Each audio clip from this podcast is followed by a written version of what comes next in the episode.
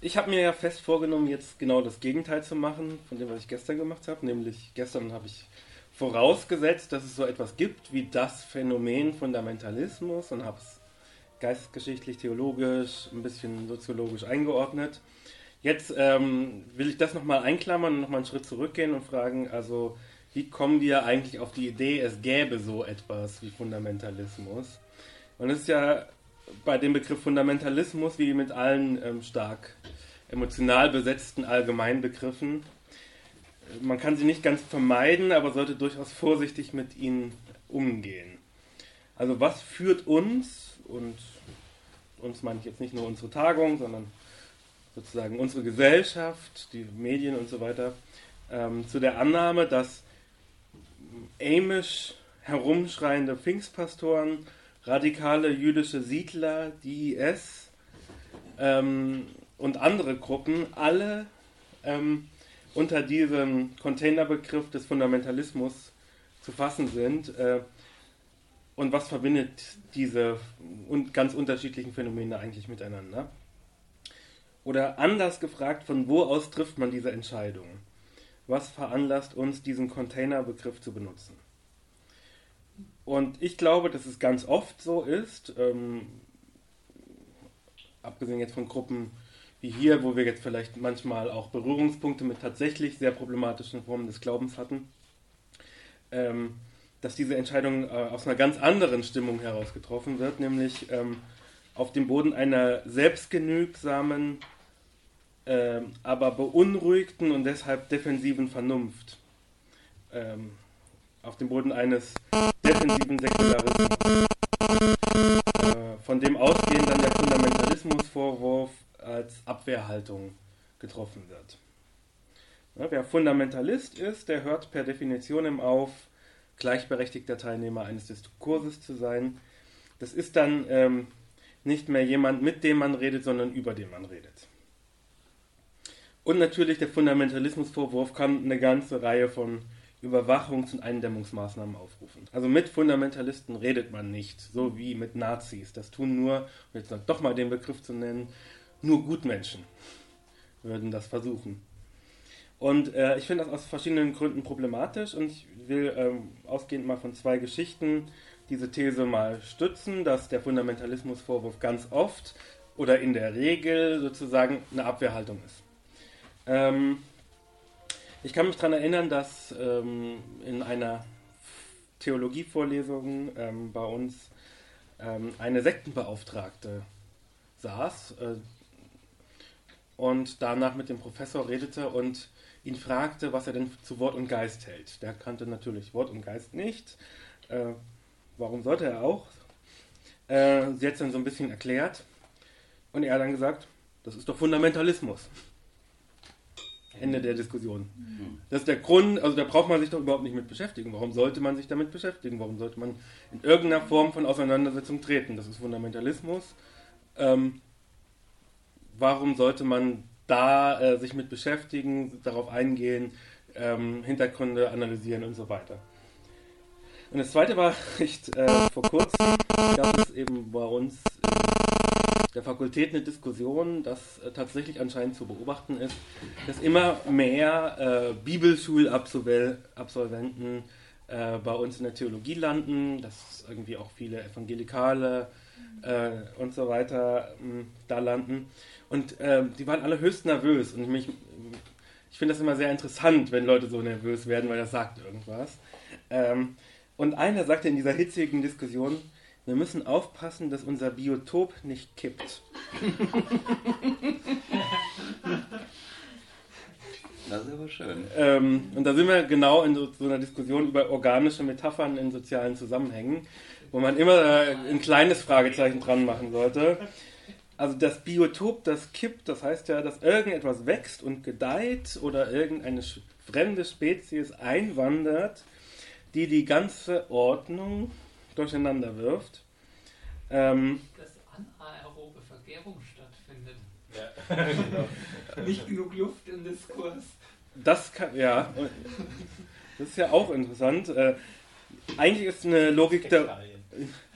ja, eigentlich ist eine äh, ästhetische Metapher dann auch noch, da kommt irgendwas Ekliges und Fremdes und passiert irgendwas mit uns. Wir haben hier irgendwas wächst und gedeiht so schön und jetzt kommt da äh, eigentlich sozusagen eine Ruhestörung rein. Ähm, und eigentlich ist auch eine Logik der Reinheit, die dahinter steckt.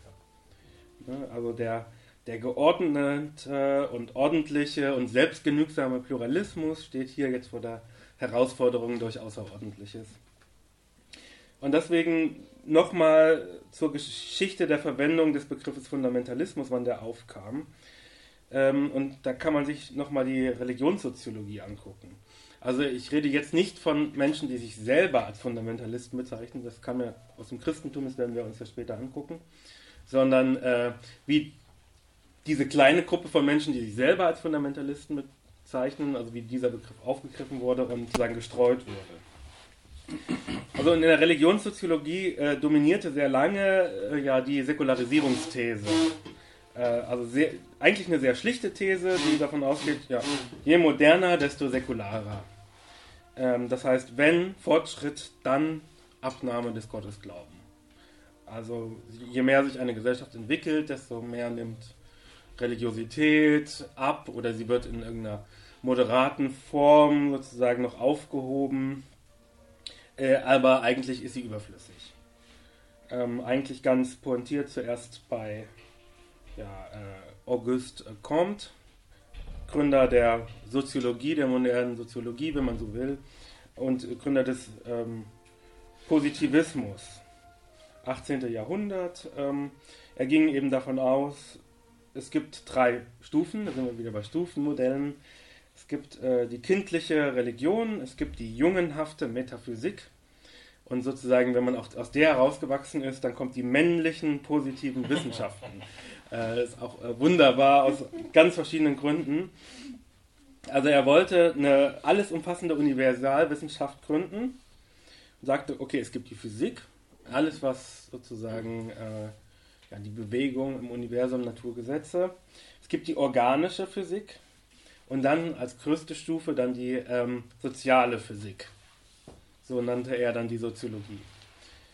Ähm, und versuchte sozusagen alles, alle Erkenntnisse der Wissenschaften in der Soziologie zu vereinen und hatte auch so eben diesen Begriff des Ganzen, des organischen Ganzen, ähm, das Soziale als organisches Ganze, als Organismus, als Ganzheit. Und das klingt immer noch mit, wenn man sagt, das Biotop kippt. Da ist da ein abgeschlossenes Ganzes, was ähm, durch verschiedene Einflüsse sozusagen ähm, ja, gestört wird. Und interessant, das ist nur eine Nebenbemerkung bei Comte, war, ähm, dass er zwar auf der einen Seite versucht hat, ähm, harte Fakten und so weiter, Positivismus, ähm, auch eine gewisse Art von Empirismus ähm, eben zu etablieren. Und auf der anderen Seite äh, trat er für eine Gesellschaft auf, die durchaus etwas Mystisches hatte. Eine mystische Ganzheit und so weiter. Und ähm, eine neue Entwicklungsstufe der Menschheit und so. Also eine säkulare Mystik, oder wie? Ja, kann man so sagen, dass es äh, sozusagen in die Richtung gezielt hat. Aber eigentlich ging es ja jetzt um die Säkularisierungsthese, die sozusagen aus diesem Hintergrund kommt. Äh, dann natürlich auch noch durchaus ähm, ja, im Laufe des 20. Jahrhunderts durchaus an Plausibilität gewonnen hat. Diese These hat zwei Probleme. Äh, zum einen kann man erstmal ähm, verschiedene, also selbst in säkularen Gesellschaften, Regressionen ins Mystische und Mythische beobachten, ähm, dass anscheinend eine rein formale, legalistische, liberale Grundordnung ähm, nicht genug Begeisterung erzeugen kann. Ähm, ich erinnere, erinnere, jetzt vor ich, fünf Jahren Tokotronic. Pure Vernunft darf niemals siegen. Wir brauchen dringend neue Lügen, die uns durchs Universum leiten und uns das Fest der Welt bereiten. Ähm, also irgendwie kommt es wohl immer wieder zu solchen Backlashes, in, oder auch wenn es sozusagen Zitate sind und ironisch oder sonst was. Ähm, trotzdem so eine Regression ins Mythische äh, scheint es immer wieder zu geben oder scheint zumindest denkbar zu sein. Ähm, da kommt ja dann auch sozusagen gegen diesen Positivismus kommt ja dann Dürkheim ins Spiel, der dann sagt, wir brauchen Religion als soziales Band. Und da gibt es äh, ein sehr kurioses Beispiel von so einem Regress ins Mythische. Ähm, am Collège de Sociologie in Paris ähm, gab es sozusagen, das war schon in den 30ern, ähm, suchte man eben in dieser Dürkheim-Tradition wieder nach ja, Mythen, Mythologie, die sozusagen die moderne Gesellschaft wieder bezaubern kann und durchaus auch dann als Gegenmythos zum Nationalsozialismus ähm, aufgetreten ist. Und die hatten eine Geheimgesellschaft, die hieß Akefal, das Kopflose. Ähm, in der waren so illustre Gestalten wie Walter Benjamin, ähm, Jacques Lacan, äh, Pierre Klodowski, das ist auch so ein äh, Nietzscheaner, ähm, und Katholik, ganz interessante Person. Und Georges Bataille, das ist so der äh, Mensch, der sozusagen die französische Nietzsche-Rezeption in Gang gesetzt hat. Und die haben dann wirklich so spirituell okkulte Sitzungen im Wald. Es ist von mythisch orgiastischen Ritualen die Rede. Und besonders, ich zitiere jetzt mal aus Wikipedia, Bataille forderte einmal sogar bei einem dieser nächtigen und mit Schwefeldampf inszenierten Rituale seine eigene Opferung zum Tode. Dieses Anliegen wurde ihm von den übrigen Mitgliedern jedoch verwehrt. Einstimmig verwehrt. ähm, ja. Ja, heißt ja auch das Kopflose. Und, ähm, ähm, also gibt es selbst immer wieder einen stark säkularen Kontext, und Frankreich in dieser Zeit war säkular, ähm, Regression ins Mythische weil man anscheinend den Stumpfsinn einer nur noch durchwaldeten Welt dann auch nicht äh, ertragen kann. Ähm, und natürlich viel stärker, dass es halt auf großer Ebene, ähm, dass diese These eigentlich nie gestimmt hat. Ähm, dass immer wieder, äh, dass die Religion, religiöse Bewegung eigentlich ähm, durchaus, äh, vielleicht abgesehen von äh, Zentraleuropa, durchaus lebendig waren und es ja auch zu starken äh, religiösen Revitalisierungsbewegungen kam. Und dann ist, hat man natürlich das Problem, wenn man an der These festhalten will und beobachtet dann sowas wie die Pfingstbewegung, was macht man dann? Ähm, man muss die für de, also deleg delegitimieren. Man muss sagen, aus irgendeinem Grund ähm, zählt das jetzt nicht, was da passiert. Und da wäre eben äh, eine Methode zu sagen, ja, das ist eine Regression ins Mittelalter.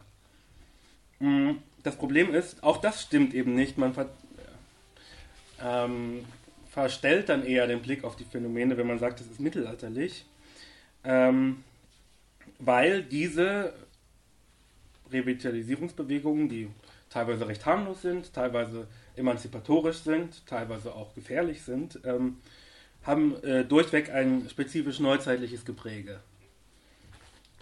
Sie sind vielleicht auch manchmal reaktionär, aber eben nicht mittelalterlich. Und ich würde eben sagen, dass es eine große, komplexe Wechselwirkung zwischen einem entleerten Liberalismus gibt und religiösen Revitalisierungsbewegungen. Ähm, das, was wir sozusagen die verstandesmäßig organisierte, legale Grundordnung gestern auch genannt haben, ähm, des liberalen Staates bezeichnet, zeichnet sich eben durch ein hohes Maß an Abstraktion aus, an Formalismus aus ähm, eine gewisse formale Ordnung, in der jeder zu Wort kommen darf, aber niemand zu überzeugt auftreten sollte. Viel Expertentum, das sich dadurch auszeichnet, äh, abstrakte Wissensströme zu regulieren, äh, Wissensmanager sozusagen. Und etwas, was ich die Macht der Farblosigkeit nennen würde, ähm, das Grausein. Das sieht man ja besonders sozusagen im deutschen politischen Diskurs wenn jemand zu bunt ist, wenn er rhetorisch zu ähm, gut auftritt, das ist immer schwierig. Man, man, glaubt lieber an den grauen Technokraten, weil ähm, der hat nichts zu verbergen. Ähm, Wie der, der Messias. Genau. Ja, oder äh, also Steinmeier, Steinbrück und diese alle, also von Merkel ganz zu schweigen. Ne? Der war zu bunt, da, da können wir ja nochmal drüber reden. Der wurde aber erst bunt. Also als er angefangen hat, war er genauso grau. Ja. Also eine Ablehnung von allem, was zu bestimmt und zu leidenschaftlich auftritt. Also auch im Zustand der regulierten Indifferenz, in dem alle gleich sind, weil alles gleich ist. auch eine gewisse moralische Indifferenz, in der Menschen austauschbar werden, weil sie zu Funktionsträgern oder zu Tauschobjekten werden. Eine klar regulierte Sprache, das erlebt man ja jetzt sozusagen immer mehr, in der möglich alle Anstößigkeit vermieden wird. Das heißt, es ist eigentlich ein Projekt, auch gerade diese multikulturelle Toleranz, ein Projekt zur Kontaktvermeidung. Niemand soll mir und meinen Ansichten zu nahe treten. Ich will nicht konfrontiert werden mit dem ähm, irritierenden anderen. Und deswegen arbeiten viele dieser Bewegungen, vor allem die reaktiven oder reaktionären, äh, auch mit dem gezielten Tabubruch. Das wird man ja wohl noch mal sagen dürfen. Ähm, aber prinzipiell sind es auch Reaktionen auf einen entleerten Liberalismus. Ähm, und andererseits sozusagen dieser Liberalismus, der sich selbst genügt und selbst gefällig ist, ähm, muss alles, was sozusagen eine starke religiöse Leidenschaft zum Ausdruck bringt, eine Überzeugtheit, eine, wie ich nennen würde, religiös grundierte Nicht-Indifferenz, in der eben mal Dinge nicht egal sind und nicht gleichgültig sind, ähm, dann abwehren. Und da so ein Abwehrschild ist eben auch der Fundamentalismusvorwurf. Ähm, ich finde eins der genialsten Bücher von C.S. Lewis, ich habe es zwar nicht mehr gelesen, aber ich kann mich noch so ganz schemenhaft daran erinnern, das Buch Wunder. Ähm, wo er so ein bisschen fragt, ähm, warum wollte eigentlich die liberale Theologie gerade Wunder abschaffen? Also was ist an Wundern so schwierig? Und ich würde genau sagen, Wunder äh, bringen zum Ausdruck, zumindest für einen aufgeklärten, sich autonom verstehendes Subjekt, ähm, dieses zu nahe treten Gottes, der die eigene Autonomie gefährdet. Oder die Annahme der eigenen Autonomie gefährdet. Das heißt, Wunder sind eigentlich nichts, was äh, einen kindlichen Glaube und ein kindliches Wünschen und Hoffnung äh, zum Ausdruck bringt, sondern eigentlich was, was gefährlich ist und was man gar nicht wollen kann. Eben diesen, äh, dieses exzessive zu nahe treten Gottes. Und ich will jetzt nicht sozusagen einen voraufklärerischen Wunderglauben mit all seinen Problemen dann das äh, Wort reden. Es geht mir mehr um den Abwehrmechanismus dagegen, den ich interessant finde. Ähm, hatte ich ein gutes Beispiel gehört, eben zwei Freunde, einer sozusagen ähm, noch mit, beide sehr intellektuell, einer mit so ein bisschen charismatischen äh, Wurzeln noch und einer von beiden, also und der andere eben stark, ja, säkularer. Äh, und der hatte nun Kopfschmerzen. Und der etwas charismatisch angehauchte Freund sagte, äh, ich kann auch einfach dafür beten. Und hat das gemacht. Und dann sind die Kopfschmerzen halt, also sind weggegangen. Jetzt hat nun der säkulare Freund gesagt, hat ganz schnell zum, ist zum äh, Medizinschrank gegangen, hat noch eine Kopfschmerztablette eingeworfen, damit die symbolische Ordnung wiederhergestellt ist und ja nicht, also sozusagen ähm, man von irgendwas anderem aus, ausgehen müsste. Äh, und das finde ich eigentlich eine schöne Geschichte, ähm, die das ein bisschen verdeutlicht, dieses ähm, Abwehr von ähm, irgendetwas, was einem dazu nahe treten könnte oder was äh, die eigene Autonomie gefährden könnte. Denn wenn so etwas wie Kopfschmerzen, Wegbeten möglich wäre, was wäre dann noch möglich? Und deswegen ist es eigentlich ganz vernünftig, diesen Exzess diese Möglichkeit, dass sich etwas Unmögliches ereignet, zu bekämpfen. Eben, dass man ähm, alles, was einem nahe kommen kann, oder domestiziert. Das kann man auch theologisch, ritualistisch machen, äh, religiös, sozusagen diesen Exzess, äh, der immer sozusagen äh, vorhanden ist, zähmen. Und deswegen möchte ich ähm, sozusagen, während ich gestern den Gott, der sich entzieht, das Noli Me Tangere, hervorgehoben haben, nochmal einfach in den Raum werfen, was ist mit dem Gott, der einen zu nahe tritt. Hoc est corpus meum. Ähm also ich will jetzt nicht gewalttätige oder manipulative religiöse Strömungen verharmlosen, ähm, sondern eben sagen, dieser Fundamentalismusvorwurf äh, kann eben auch ein Label der Abschirmung oder ein Mechanismus der Abschirmung sein, die sich gegen alle Formen von religiöser Leidenschaft und Nicht-Indifferenz richten kann. Und deswegen, anstatt sozusagen mit diesem Containerbegriff sehr unkritisch zu hantieren, wie das in den Medien gemacht wird. Lieber doch einfach konkret an den Problemen arbeiten. Biblizismus, politischer Konservativismus und so weiter, äh, Ahistorismus. Ja, das ist, zeichnet ja nicht nur Fundamentalisten, sondern auch Evangelikale im weitesten Sinne aus, dass sie eigentlich keine Auskunft geben können, äh, sozusagen über die historische Dimension ihres Glaubens. Ontotheologie wäre ein weiterer Vorwurf, mit dem man arbeiten kann und an dem man auch sozusagen dann diskutieren kann. Wie gesagt, mit dem Fundamentalismusvorwurf, wenn man sich damit konfrontiert sieht, muss man ja auch mal sehen, dann ist man schon in einer Ecke und kann eigentlich auch gar nicht mehr sozusagen an dem Diskurs teilnehmen. Und das ist vielleicht genau das Falsche.